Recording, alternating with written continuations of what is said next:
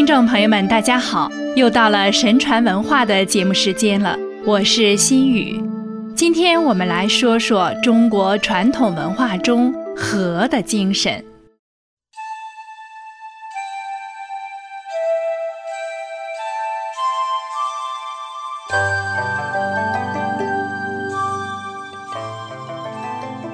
在我国悠久的文明历史中，和一向是我们中华民族推崇的传统道德，是涵盖自然、社会、内心等层面与各领域的基本原则，以及修身、齐家、治国、平天下的本质，是传统文化的精华和一种高尚的民族精神。孔子在论和时，提出以亲仁、善人为基础。大学曾提出，自天子以至于熟人，一是皆以修身为本，就是人们要重视修身养性，居处恭，执事敬，与人忠，己所不欲，勿施于人等。孔子认为，一个人只有修德之后，才能成为有别于小人的君子，才可进入和而不同。周而不比的境界，《论语》中说：“礼之用，和为贵。”指出和为贵的前提是要以礼节之，也就是说，要做到治礼守礼。只有克己复礼，才能天下归和。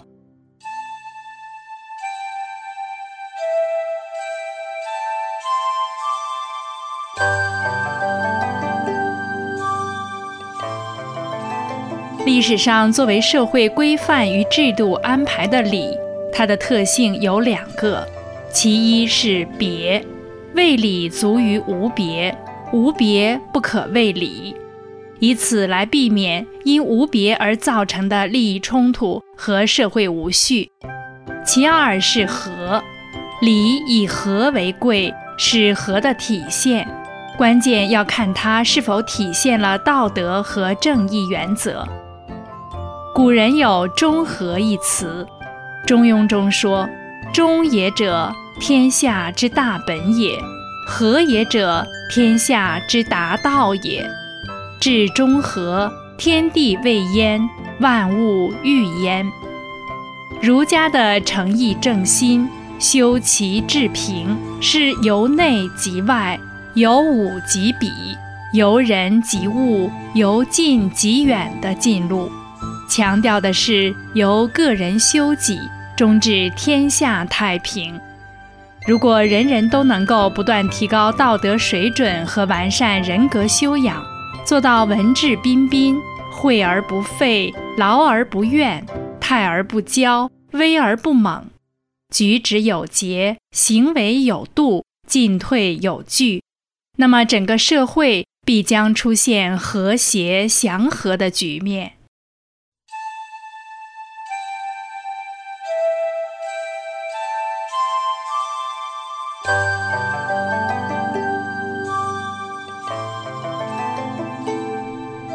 古人所谓和，是义中之和，无义就无和。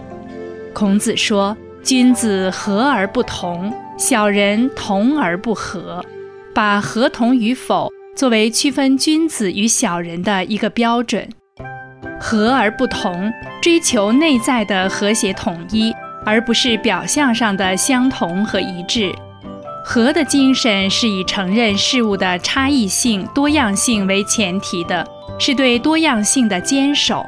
不同事物或因素之间的并存与交融，相成相济，互动互补，使万物生生不已。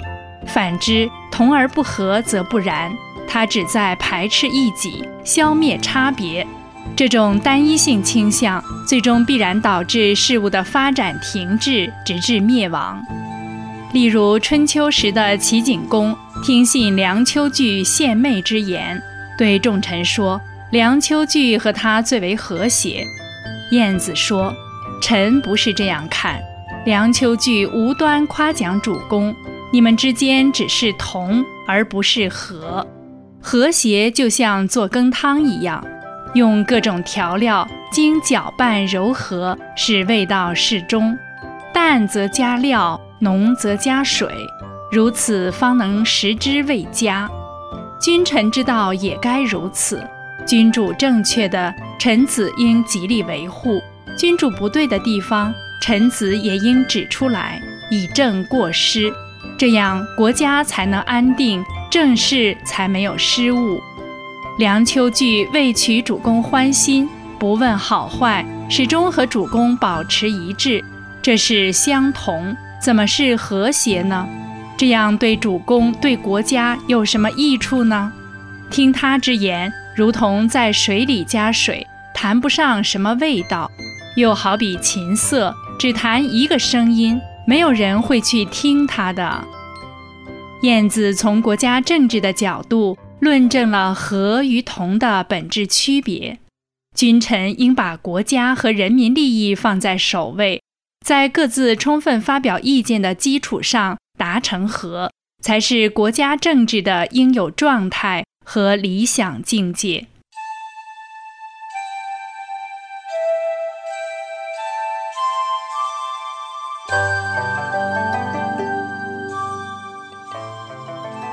和而不同的理念是：君子相交，有容人的雅量与坚持己见的操守，互相取长补短，不趋炎附势，不与黑暗势力同流合污，故和而不同。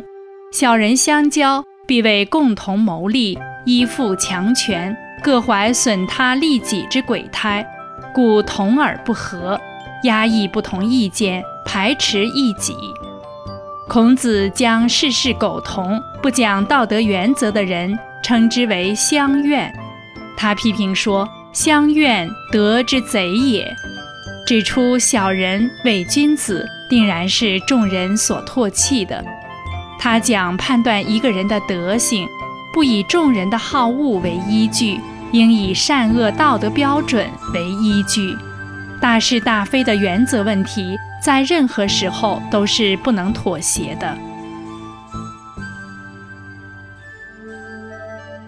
千百年来，和为贵，与人为善，仁者爱人等理念渗透于历史上各家各派的思想之中，成为人们普遍接受和认同的人文精神和道德原则。而当今中共却闭塞言路，谎言欺众。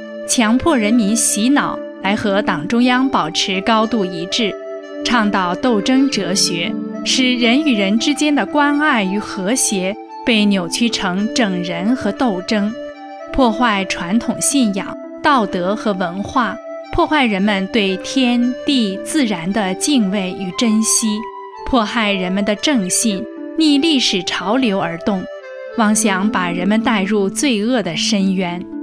在这关键的历史时刻，人们只有退出中共及其一切附属组织，复兴伟大的神传文化，敬天意，尊重人性，并建立人与人之间普遍的关爱，才能拥有光明的未来，才能与天地自然和谐共处。好了，听众朋友们，今天的节目时间又到了。感谢您的收听，我们下期节目时间再见。